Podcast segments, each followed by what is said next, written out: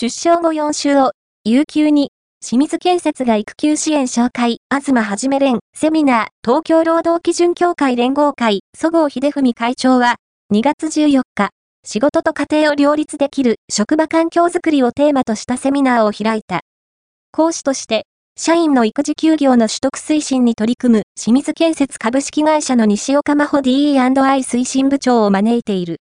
西岡部長は、男性従業員に対する社内での取り組みとして、この出生から8週間のうち4週間までを有給休暇とするパタニティ休業制度を導入していることを紹介した。